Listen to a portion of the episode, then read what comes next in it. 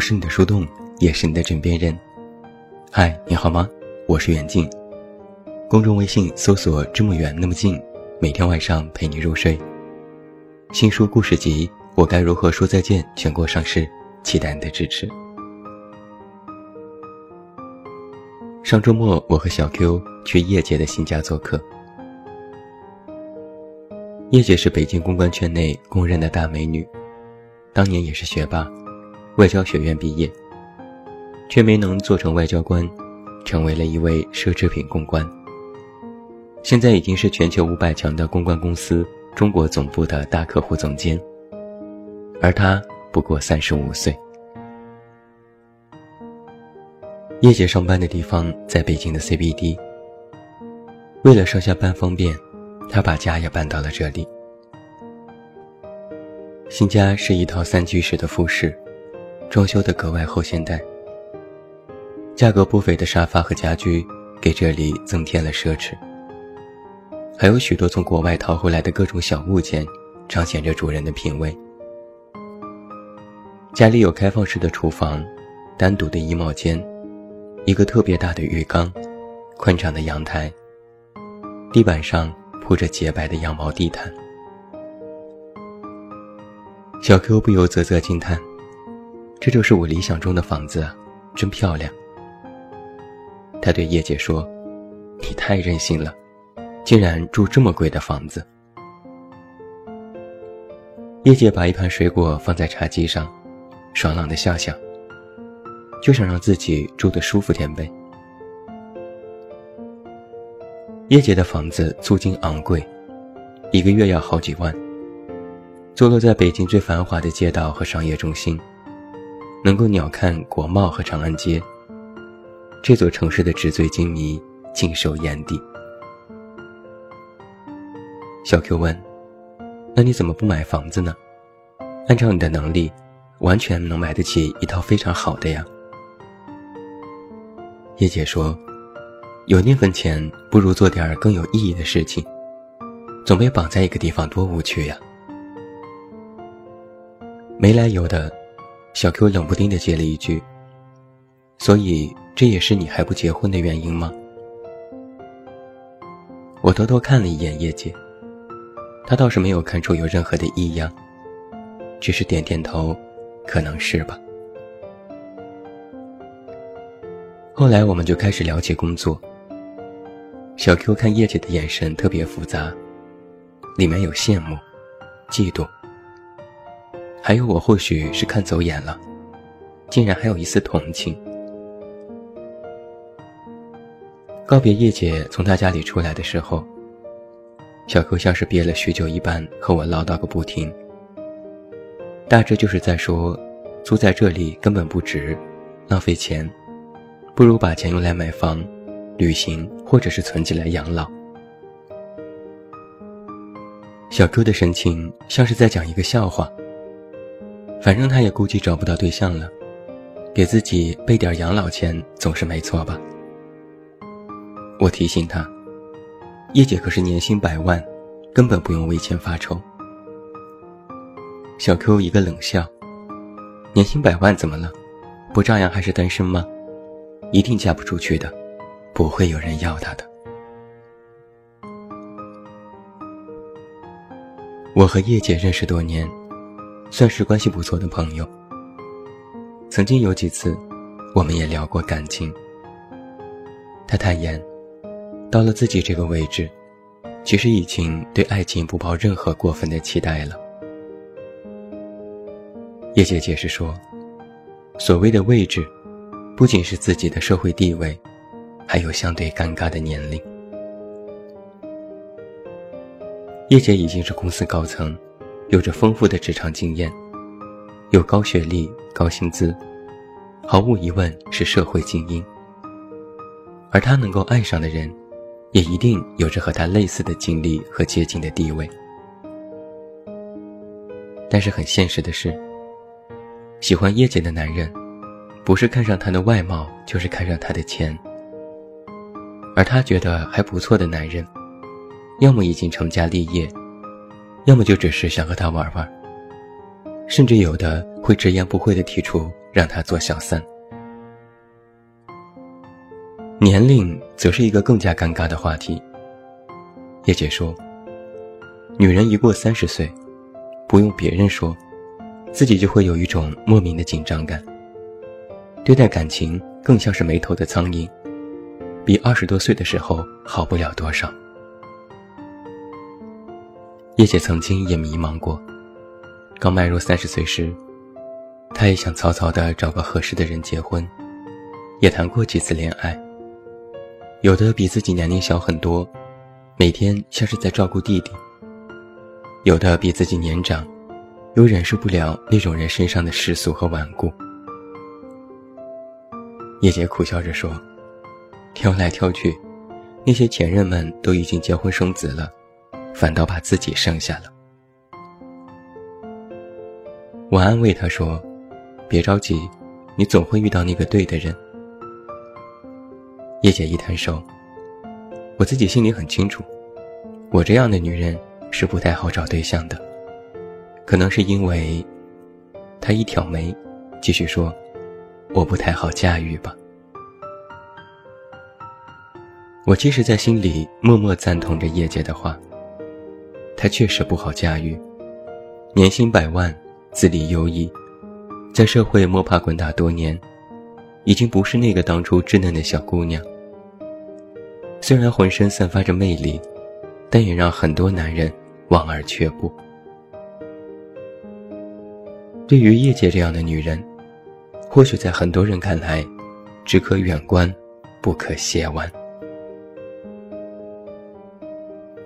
叶姐曾说：“我知道身边的姑娘们怎么看待我，尤其是同公司那些年轻漂亮的女生。”女人的嫉妒心啊，你永远无法知道它到底有多深、多可怕。现在回想起小 Q 说的话，我觉得自己能够明白了。我曾经劝叶姐去成为一些相亲网站的 VIP 客户，那里有许多海归和高知的单身，或许会遇到不错的男人。叶姐摆摆手说：“不了。”一过三十五岁，我现在想的更多的不是恋爱，而是更好的活着。他坦言，连我家人都不着急，不逼着我去相亲了，我倒是更愿意清静。看得越多，对爱情越失望，我还是期待能简单一些。我其实心里非常清楚，叶姐会这么回答我。其实她从内心里。对爱情依然非常执着，只是迫于无奈，选择了暂时妥协而已。有句话是这么说的：世上只有该结婚的感情，没有该结婚的年龄。很多人都把这句鸡汤当做是自己单身的理由，听起来不太现实，但却非常有道理。在你没有遇到一个合适的、对的人之前，单身不是错。但是现在就是有很多人，把单身当成了一种错，和穷一样，成为了一种可笑的原罪。你肯定看到过这样的段子：他有钱有什么了不起？可他单身呢？他有才有什么了不起？可他单身呢？类似的还有。他有对象有什么了不起？可他穷啊。他又高又帅有什么了不起？可他穷啊。每每我和别人提起不要着急结婚，你看舒淇四十岁结婚，莫文蔚四十一岁结婚，周迅四十岁结婚，那么多女生都是在遇到了自己的真命天子之后才选择进入婚姻，你又着什么急呢？每每说出这样的话，总有人会回答说：“是啊，他们都很好，但我不是女神呢，我只是一个普通人，过的普通日子，我还是不要像他们。”爱情对任何人都是平等的，不是你长得多美就能邂逅多完美的爱情。童话里青蛙王子不照样能够遇到爱他的公主吗？爱情向来不以外在的条件来论幸福的指数，但很微妙的是，我们却渐渐地将这个等式反过来运用，成为幸福指数的唯一准则。就比如，一个男人如果没钱没房，那么就一定没有办法遇到心爱的女人；而一个女人呢，如果太过优秀和强势，那也就意味着很难找到对象。一个男人如果什么都有，那爱情不算什么，迟早都会来；而一个女人如果什么都没有，但是长得美，那也会有男人趋之若鹜。当爱情不再和年龄直接挂钩，变成和条件进行交换，那么那句鸡汤就变成了：世上只有该结婚的条件，没有该结婚的爱情。听起来特别荒谬，但却是很多人对待感情的态度。总说爱情如此美好清澈，但是加上了现实这一趟浑水，就会变得莫名苦涩。哪怕像是叶姐这么优秀的女人，在对待感情上，也有自己深深的无力感。我身边有很多人。都对这个观点有着不同程度的赞同，那就是，一个太过优秀的女人是不太好找对象的。理由呢，可能和叶姐对自我的认知类似，因为不好驾驭。但是其中有两个非常明显的逻辑错误：什么时候爱情变成了相互驾驭的事情？我们虽然都在谈爱情需要势均力敌。但并不是在说控制欲，而是三观契合，是相互的陪伴和成长。另外，女人变得更加优秀，不是现在我们一直提倡的男女平等当中非常重要的一环吗？怎么女人找不到配得上的男人，反而像是女人的错呢？要我说啊，女生可是真不好当。太过傻白甜吧，让人耻笑没头脑。太精明能干吧，又给人留下了强势霸道的印象。傻白甜不是人人都爱，强势更是不受男生欢迎。那请问，女人应该怎么做才算是对的呢？这个答案，估计谁也回答不上来，因为它没有一个中间值，能够保证女人这么做就一定能收获爱情。那这个无法解答，恰好就可以说明爱情当中的爱而不得。不是一个人多优秀或者多普通，就可以遇到心爱的人；也不是一个人条件有多好，就一定能够收获爱情。爱情的出现，从来都和你的外在没有直接关系。茫茫人海当中，哪怕你只是沧海一粟。普通的站在路边都无人回头，也能够遇到那个在人潮当中将你辨认出来的人。只是有一些我们尚不自知的原因，那个人还未出现。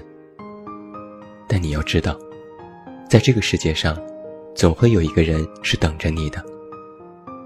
不管在什么时候，不管在什么地方，反正你要明白，会有这样的一个人。比起漫无目的、饥不择食、随便莽撞，不如我静下心来，安分守己，默默期许。这是叶姐告诉我的话。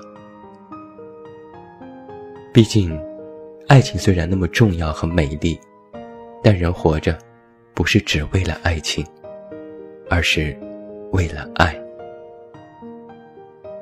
爱不只是爱情，爱是你要更加善待这个世界。更加善待周围的人。爱是你心里有一团火，熊熊燃烧，永不熄灭。内心赤诚热烈，坦然自在。我们总说要嫁给爱情，那就必须先让自己的内心充满爱，这是博爱，是对世界的善，更是自我的修炼，是永不停息的功课和成长。一个人活着，可以什么都没有，但不能没有爱。你可以不要一切，但不能不要爱。一个内心笃定爱的人，最终都会拥有爱情。而且，他们心里其实很明白，离了爱情，照样也能活。最后，祝你晚安，有一个好梦。我是远近，我们明天再见。